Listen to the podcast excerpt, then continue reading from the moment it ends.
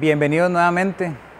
Hoy estamos con la segunda parte de esta serie de charlas que vamos a estar desarrollando estos domingos que tiene como nombre Letras Rojas.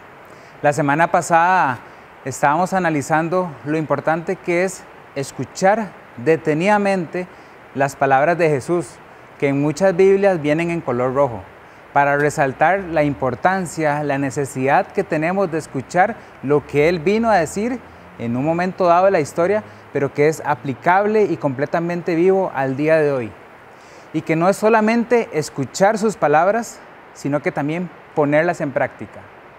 De eso se trata esta serie, de que nosotros podamos enfocarnos completamente en eso que Jesús vino a decirnos, porque Él no solamente vino a morir por nosotros en la cruz, sino que también a dejarnos un libro lleno de enseñanzas para que nosotros podamos aplicarlo y vivir la vida que Dios desea que nosotros vivamos.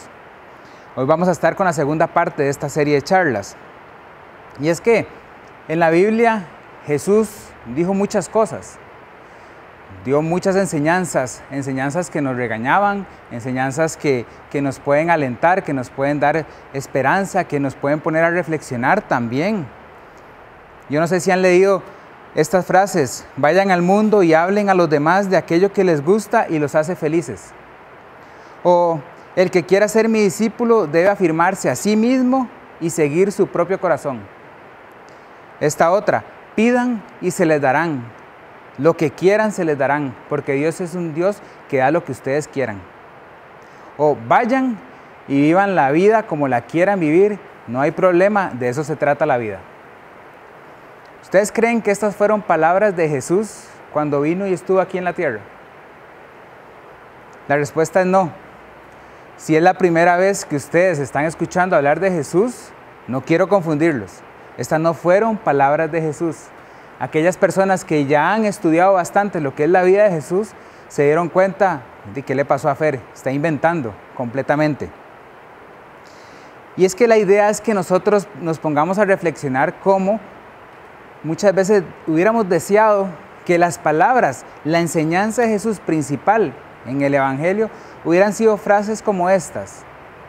Pero las palabras de Jesús no necesariamente van a ser lo que queremos escuchar, lo que deseamos en nuestro ser, lo que anhelamos escuchar, que recibir en nuestros oídos, muchas veces no va a ser lo que Jesús dijo. Porque sus palabras nos confrontan.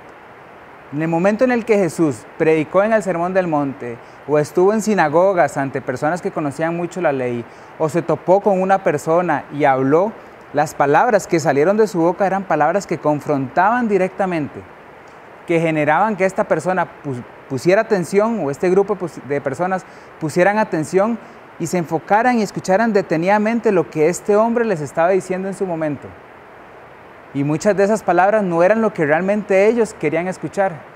Y estoy seguro que mucho de lo que hemos escuchado, lo que hemos leído de Jesús en los evangelios, no es necesariamente lo que deseamos escuchar.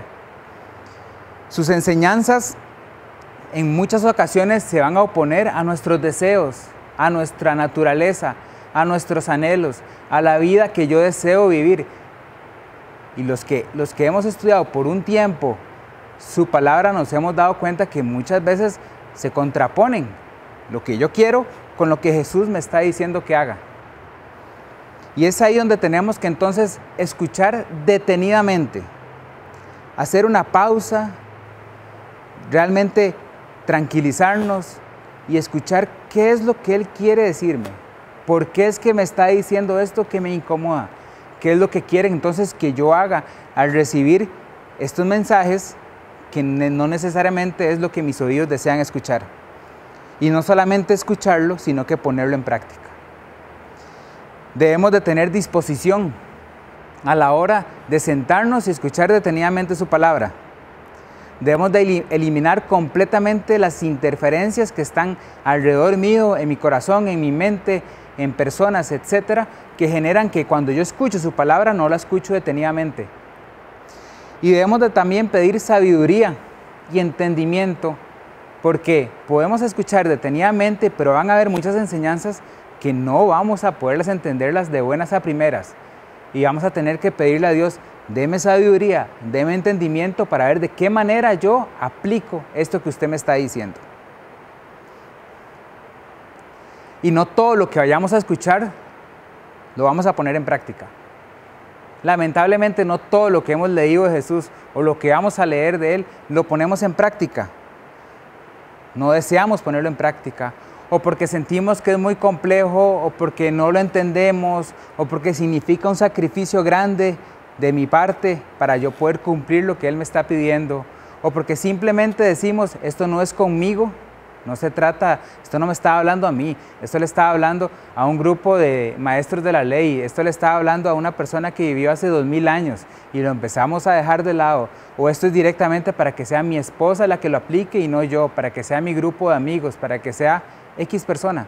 Nos quitamos literalmente el tiro.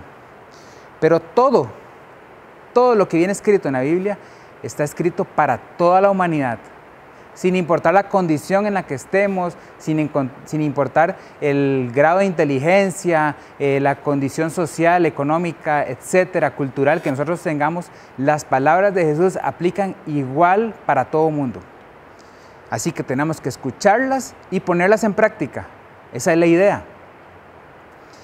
Y en el Nuevo Testamento, donde están las palabras de Jesús escritas en rojo, hay muchas enseñanzas en las que cuando Jesús llegó habló, las personas que escucharon detenidamente su mensaje se quedaron sorprendidas porque Él dijo cosas, Él dijo palabras, Él dio enseñanza que no era lo que ellos esperaban en ese momento, porque venía a luchar completamente contra lo que ellos tenían concebido en sus mentes, que es la forma en la que hay que vivir. Hay un gran ejemplo y está en Juan 8, del capítulo, eh, del versículo 2 al 6, dice lo siguiente. Al amanecer se presentó de nuevo en el templo, este es Jesús. Toda la gente se le acercó y él se sentó a enseñarles. Los maestros de la ley y los fariseos llevaron entonces a una mujer sorprendida en adulterio y poniéndola en medio del grupo le dijeron a Jesús, Maestro, a esta mujer se le ha sorprendido en el acto mismo de adulterio. En la ley de Moisés nos ordenó apedrear a tales mujeres. ¿Tú qué dices? Con esta pregunta le estaba entendiendo una trampa para tener de qué acusarlo. Jesús llega a este templo a compartir, está enseñando, está compartiendo con diferentes personas y en ese momento un grupo de fariseos le ponen a una mujer que cayó en adulterio, que pecó y le tienden una trampa. Ellos querían ver de qué manera Jesús iba a contestar a esa pregunta que ellos le estaban haciendo. Y es que era un tema súper complejo en la época. ¿Por qué? Porque la ley de Moisés, la ley por la cual se, rigen los, los judíos, significaba que la mujer debería ser apedreada por el pecado que acababa de cometer. Eso es lo que estaba escrito. ¿Y qué sucedía si Jesús decía que no, que no la apedrearan? Iba a ir en contra de esa ley, iba a ir en contra de la palabra de Dios para ellos en ese momento. Palabra de Dios escrita miles, de años antes. Y si Jesús decía que no, era ir en contra de eso, era ir en contra de la palabra de Dios, en contra de lo que ellos creían, en contra de la cultura de ese momento. Pero si Jesús decía que sí aceptaba que el, que el castigo fuera que esta mujer muriera apedreada, todo su discurso de amor se iba a disipar completamente. Toda su reputación se iba a empezar a perder. Todo eso bonita, esas palabras bonitas de Jesús, ese Jesús que tenían completamente diferente al, que, al, maestro de la ley de la época, iba a desaparecer completamente. Los, los fariseos querían que de su boca saliera palabras de condenación ante esta mujer o palabras que rechazaran la condenación para tener con qué acusarlo. Y no solamente eso, sino que si Jesús aceptaba este castigo, iba a ir en contra de la ley romana.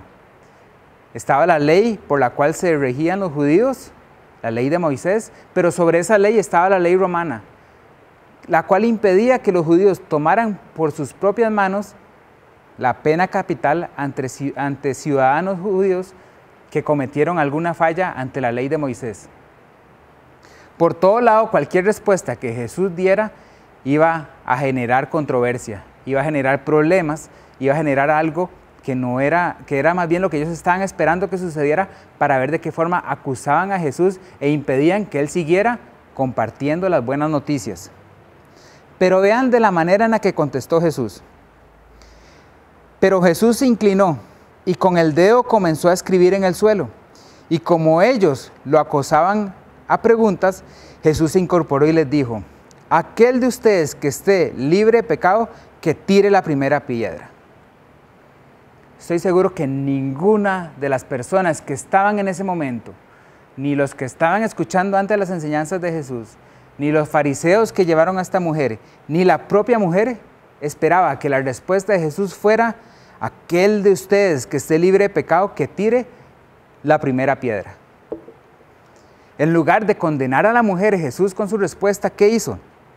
Puso a reflexionar a todas las demás que estaban alrededor de ellas. A todas las personas que estaban alrededor de ellos, Jesús con esta frase, que el que esté libre de pecado, que tire la primera piedra, puso a reflexionar a todas las personas que estaban con una piedra en la mano o simplemente como espectadores quitó la atención de esa mujer que estaba en el centro a punto de ser castigada y, puso la atención en las personas que querían ejecutar el castigo. No les dijo, claro, ustedes tienen todo el derecho, denle, tírenle a las piedras. Jesús no dijo eso. Dijo completamente lo opuesto. Más bien no lo opuesto, sino que dijo algo que nadie se imaginaba. No salió ni a decir sí ni no, sino que volcó la atención completamente hacia ellos. Él no dijo que la mujer se merecía el castigo, ni tampoco que no se lo merecía, sino que les dijo a estas personas, revísense ustedes mismos. Piensen primero antes de soltar una piedra si ustedes están libres de pecado. Antes de que ustedes ejecuten a esta mujer, piensen, analicen su corazón, analicen su vida. Ustedes que son conocedores de la ley, maestros de la ley, piensen a ver si están libres de pecado. Jesús sabía que no estaban libres de pecado, porque nadie está libre de pecado. Todos los que estaban ahí y todos nosotros estamos con pecado en nuestra vida. Jesús de forma muy ingeniosa, con esas palabras de enseñanza, les dijo, el que esté libre de pecado, que tire la primera piedra.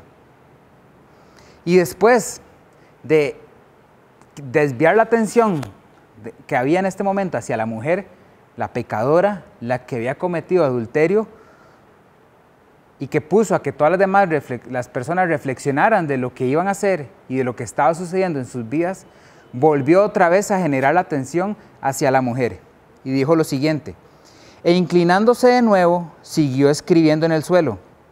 Al oír esto se fueron retirando uno tras otro, comenzando por los más viejos hasta dejar a Jesús solo con la mujer, que aún seguía allí. Entonces él se incorporó y le preguntó, mujer, ¿dónde están? ¿Ya nadie te condena? Nadie, Señor. Tampoco yo te condeno. Ahora vete y no vuelvas a pecar. Sus primeras palabras, las de Jesús, fue, ustedes los que van a tirar la piedra, piensen si están libres de pecado. Los deja ahí y ellos se dieron cuenta, no estamos libres de pecado, tenemos que irnos vuelve a poner su atención otra vez en la mujer y le hace esta, esta recomendación. O más bien le dice, yo tampoco te condeno. Ahora, vete y no vuelvas a pecar. Doble enseñanza hay en este pasaje. En este punto en específico le está diciendo a la mujer, usted pecó. Está, Jesús está reconociendo que la mujer pecó, de eso no hay quite. Pero no solamente le dice que usted pecó o le hace ver usted está pecando, sino que le dice no te condeno. Más bien váyase inmediatamente y deje de pecar. Sé libre. Sé diferente. Deja de vivir la vida que estabas viviendo. La mujer que estuvo a punto de ser condenada a muerte recibe una nueva oportunidad por las palabras sabias de Jesús. Jesús externó una gran enseñanza en estas palabras que le dio a esta mujer. Reconoció primero que la mujer había pecado y le, porque le dijo, deja de pecar. le dijo que se arrepintiera. No solamente le dijo ya, deje, deje pecar, sino que le dejó entender, arrepiéntase de lo que ha hecho. Le dio esperanza a esta mujer, porque a pesar de haber pecado, le está diciendo, vete, o sea, váyase, es, libre, viva nuevamente su vida, pero deje de pecar. Le dio palabras de esperanza a esta mujer, que no me puedo imaginar la situación, en el momento o la forma en la que ella llegó, ustedes en algún momento se han sentido expuestos. O sea, como que se dan cuenta que se jalaron una torta. Cuando un jefe lo llama a uno y le dice, Fernando, venga. Cuando su esposa le dice, Fernando, venga. Cuando ustedes saben que hicieron una torta y les dicen, vengan. Porque uno sabe lo que hizo y sabe lo que se merece por eso que se hizo. No me puedo imaginar lo que pudo haber sentido esta mujer de ser puesta en el centro, bajo la luz, bajo la mirada de todas estas personas, porque ella sabía lo que había cometido, el pecado que había cometido y las consecuencias de ese pecado. Y que al final todo se resolvió en que vaya y deje de pecar, cuando lo que se merecía, según el contexto, según la época, era que recibiera no sé cuántas piedras de estas encima y que muriera por eso. Se fue esperanzada a vivir una nueva vida con consecuencias, probablemente con vergüenza por lo que sucedió con una familia destruida, quién sabe lo que pudo haber sucedido después, pero fue con una nueva vida, con una nueva esperanza. Se le perdonó la muerte por el pecado que cometió. Gracias a las palabras de Jesús. ¿Y en qué aplican estas palabras de Jesús para nosotros hoy en día? ¿Qué tiene que ver este pasaje cuando lo leemos en este, en este capítulo, en Juan 8? ¿Qué tiene que ver conmigo? ¿Cuántas veces hemos estado nosotros con la piedra en la mano, listos para ejecutar a alguien que hizo algo contra nosotros, que pecó, que hizo una acción que merece castigo?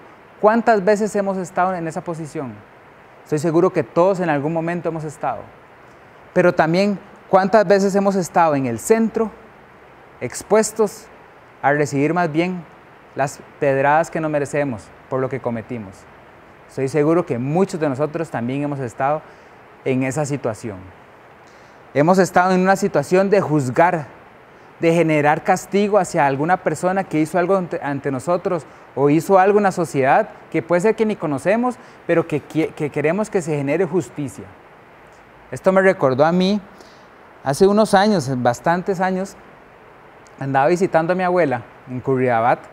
Yo no tenía este carro ni nada, entonces llegaba en bus, en taxi, en lo que fuera. Y llegué un día tarde en la noche, estamos hablando de las 9 de la noche, me despido de ella y voy, voy caminando por la calle en la que siempre caminaba, no sé cuántas veces había caminado por esa calle. Y en eso me topo a dos personas que vienen caminando. Eran dos hombres, jóvenes, muchachillos. Podemos decir que pintas, pero no me parecieron tan pintas. Y uno de ellos se acercó y me dijo, hey, Mae, dame algo, deme una plata ahí, una monedilla. Yo andaba los 500 colones que costaba el pasaje del bus.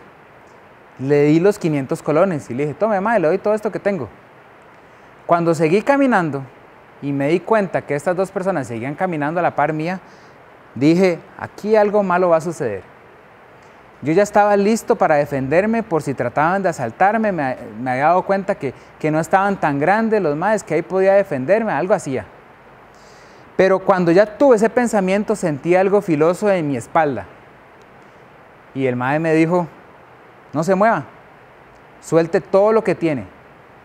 Yo le dije, yo me empecé a quitar la suéter porque le dije, llévese la suéter. Y ahí era donde tenía todo, la billetera, el teléfono. Y él me dijo, no haga ningún movimiento. Y en eso sentí más fuerte lo que me estaba punzando en la espalda. Al final de cuentas, nada más les dije, no se lleve las llaves de la casa, por favor.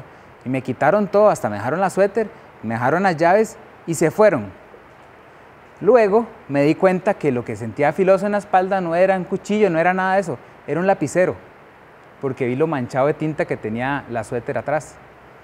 Pero a mí me generó rabia, me generó chicha, me generó odio hacia esas personas. Regresé a la casa de mi abuela, llamé a mi papá, yo estaba llorando de, asustado, obvio, no voy a jugar así como de, muy valiente, en el momento estaba muy asustado. Mi abuela me dio refresco, todo me tranquilizó, llegó mi papá por mí media hora después y cuando ya nos íbamos para la casa, me monto yo en el carro y le digo, vea papi, si vemos a esos dos que me asaltaron, hágame un favor y páseles por encima con el carro. Es lo único que quiero en este momento. Es más, yo sé que se fueron aquí por la principal, busquémosles, busquémoslos y páseles por encima. Yo quería que se hiciera justicia por lo que ellos me habían hecho, que era asaltarme con un lapicero y robarme billetera con dos mil colones y un teléfono viejo pero en el momento me sentí desmoralizado completamente y dije, aquí tiene que hacerse justicia, papi, pasémosles por encima. Y mi papá, en ese momento, lo único que me dijo es, ya lo hecho está, no nos toca a nosotros hacer justicia, en algún momento se va a hacer justicia contra esas personas. Me dio más cólera, porque yo quería que se hiciera justicia en el momento. Y muchas veces nosotros queremos hacer justicia, queremos tomar la piedra, y apedrear a esa persona que pecó, que me hizo algo, o que puede ser quien ni conocemos, pero que se jaló una torta y nosotros nos creemos jueces y decimos, aquí tiene que realizarse justicia. Pero a como yo estuve en ese momento con el pensamiento de que se generara justicia por estas personas que me asaltaron, en otros momentos he hecho acciones que más bien soy yo el que merezco que hagan justicia sobre mí. No voy a exponer todos mis pecados, no voy a exponer lo que yo he hecho que me avergüenza. Dios sabe, Dios sabe de las pedradas que me he salvado gracias por lo que Él ha hecho en mí. Pero hubo un momento dado también en el que, y esto estaba yo como en adolescencia, entrando, saliendo de la escuela, entrando al colegio. Yo era el portero de mi, de mi sección, de mi clase, y un día tuve que salir completamente a hacer una actividad fuera de la escuela y había un partido importante. En ese momento estaba puesto el portero secundario del equipo, que era un compañero pequeñito, gruesito, y que cuando llegamos, en ese momento en el que yo llegué, él tenía que atajar el penal. Y lo que me dijeron fue, Fer, ataje usted ese penal porque Mauricio es bien malo. Y yo me recuerdo que yo llegué con una prepotencia, con una soberbia, ante Mauricio y le dije, Mae, quítese, usted es bien malo. Utilicé otra frase que se utiliza en el argot del fútbol que tiene que ver con, perritos. Le dije, Mae, quítese. Vea, el Mae, perdón, el compañero tenía guantes de portero, todo el uniforme completamente nuevo, listo para atajar el penal, la sonrisa que él tenía, y yo con mi soberbia, con una actitud pecaminosa realmente, de orgullo, le dije, quítese. Atajé el penal, me creía, la mamá de Tarzán, como dicen, me creía realmente superior a él. Al tiempo me di cuenta, del daño que le hice a él. Realmente generé una acción egoísta, completamente enfocada en mí y dañé a alguna persona, a esta persona en específico. Yo realmente no merecía atajar ese penal ni la vanagloria que recibí después, y lo hice simplemente por orgullo. Realmente merecía yo un castigo por eso. Merecía no volver a jugar fútbol, ni que me dejaran volver a jugar fútbol. ¿A qué voy con esto? Que todos hemos estado con la piedra en la mano en algún momento, pero también hemos merecido estar listos a ser ejecutados por piedras. Para ambas situaciones, sin importar dónde estemos, Jesús es la respuesta. En este pasaje Jesús llegó ante la mujer ah, y ante las personas que iban a apedrear a la mujer y les dijo, el que esté libre de pecado, que tire la primera piedra. Pero no solamente trabajó en ellos, sino que también en la mujer que estaba en el centro y le dijo, ahora vete y deja de pecar.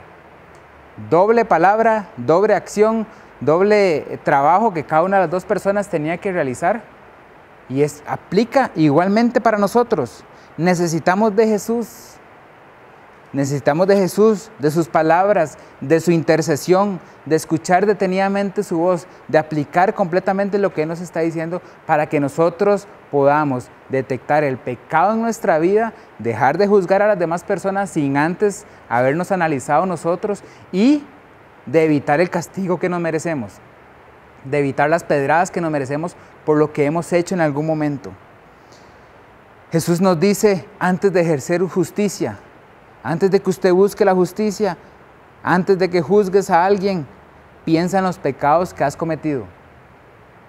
Yo antes de decirle a mi papá, pásele por encima a estas personas, tuve que haber pensado en los pecados que había cometido, como el de haber humillado a este compañero de la escuela. En donde él llega, en el momento en el que Jesús llega a algún lugar, genera cambio y generó un cambio en estas personas que se fueron porque supieron que no podían apedrear a esta mujer porque estaban con pecado encima. Y generó un cambio en esta mujer porque esta mujer había pecado, se merecía el castigo que estaba escrito en la ley por el contexto del momento y no fue castigada por las palabras poderosas de Jesús. El otro día leía con respecto a este pasaje lo siguiente. Dice que Jesús tomó su culpa sobre sí mismo especialmente al inclinarse tan manifiestamente. Solo él estaba libre de culpa entre ellos. Conociendo todas las cosas, tenía el derecho de arrojar la primera piedra, pero no lo hizo. La mujer encontró refugio en la conexión con Jesús. Ellos conocían la emoción de ejercer poder para poder condenar a esta mujer. Pero Jesús conocía la emoción de ejercer el poder para perdonar a esta mujer. Perspectivas completamente diferentes. Y eso es lo que sucede en nuestra vida cuando nos dejamos ser transformados por el poder de las palabras de Jesús. Jesús impidió en la cruz que nosotros recibiéramos las pedradas por los castigos que habíamos hecho. Por los, perdón, por los pecados que habíamos cometido. Pero también en la cruz nos perdona esos pecados, impide que el castigo caiga sobre nosotros, pero también nos dice, ahora viva diferente, deje de pecar, morí por usted para que deje de pecar. Jesús se puso delante de esta mujer impidió que el castigo cayera sobre ella, pero también le dijo, deje de pecar. Él fue el que recibió las pedradas que nosotros nos merecemos para que pudiéramos ser libres y dejar de pecar. ¿Cómo estamos actualmente? Actualmente estamos con la piedra en la mano, dispuestos a ejecutar a alguien con nuestras palabras, con nuestro desprecio, con nuestra falta de amor, con pasarle por encima con el carro a alguien que nos hizo algo, como fue en el caso mío. O estamos en el centro, en el spot, bajo la luz para ser castigados? ¿En dónde estamos en este momento? En cualquiera de las dos situaciones en las que estemos, de las circunstancias en las que estemos, debemos de ser transformados por la palabra de Jesús. Al decirnos, y Él nos está diciendo esto en este momento, a donde estén, con quien estén en este momento viendo esta charla, el que esté libre de pecado, que tire la primera piedra. Antes de juzgar a alguien, Piensen en lo que hemos hecho. Esas son palabras de Jesús. Y si hemos pecado, como todos, si tenemos un pecado activo en nuestra vida que merece castigo realmente, hay que dejar de pecar. Anda, deja de pecar y arrepiéntete. Hay que escuchar y poner en práctica las palabras de Jesús cuando nos dice el que esté libre de pecado, que tire la primera piedra. Cuando nos dice, anda y no peques más, porque Él ya intercedió por nosotros. Y por eso nos deja estas enseñanzas para que nosotros las pongamos en práctica. ¿En cuál escenario estamos? ¿Queremos seguir sosteniendo la piedra? ¿Listos para generar justicia según nosotros? ¿Queremos seguir estar en el centro en el suelo, listos para recibir el pecado.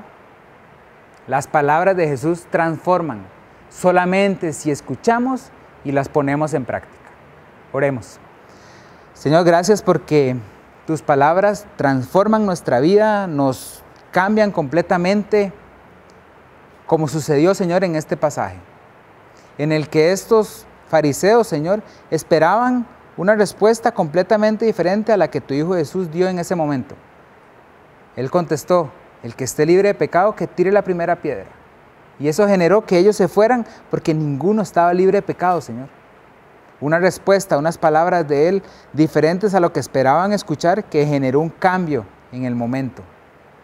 Y que no solamente se enfocó en ellos, sino que también en el personaje principal de esta historia, la mujer pecadora, adúltera, Señor, que merecía el castigo, pero que tu Hijo Jesús intercedió por ella y le dijo, anda y no peques más. Señor, trabaja en nuestros corazones para darnos cuenta en cuál de las dos circunstancias estamos. Si somos los que estamos sosteniendo en este momento la piedra para ejecutar a alguien con nuestras palabras, con nuestro juicio, con la forma en la que juzgamos a los demás.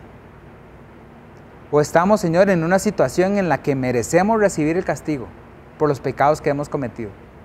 En cualquiera de las dos situaciones que estemos, tenemos que recibir la palabra de tu Hijo Jesús, esas letras rojas que vienen en tu palabra, Señor, que generan cambio, que generan un cambio completamente diferente en nuestras vidas, Señor. Te pedimos para que podamos ser lentos antes de juzgar, Señor, y que nos demos cuenta que como alguna persona ha pecado en contra nuestra, o que ni conocemos si ha pecado, Señor, nosotros también lo hemos hecho y que reconozcamos que para no recibir el castigo por lo que hemos hecho, necesitamos la intercesión de tu Hijo Jesús, de la misma forma en la que Él lo hizo en este pasaje. Señor, que podamos escuchar detenidamente estas palabras, no solamente en este rato que hemos tenido, Señor, sino que también en todo momento cuando nos disponemos a escuchar tu palabra. Y a como la escuchamos, que la podamos poner en práctica que podamos evitar juzgar y tomar justicia por nuestras manos y que podamos dejar de pecar, irnos y vivir una vida completamente diferente. Te ponemos todo esto en tus manos en el nombre de tu Hijo Jesús. Amén.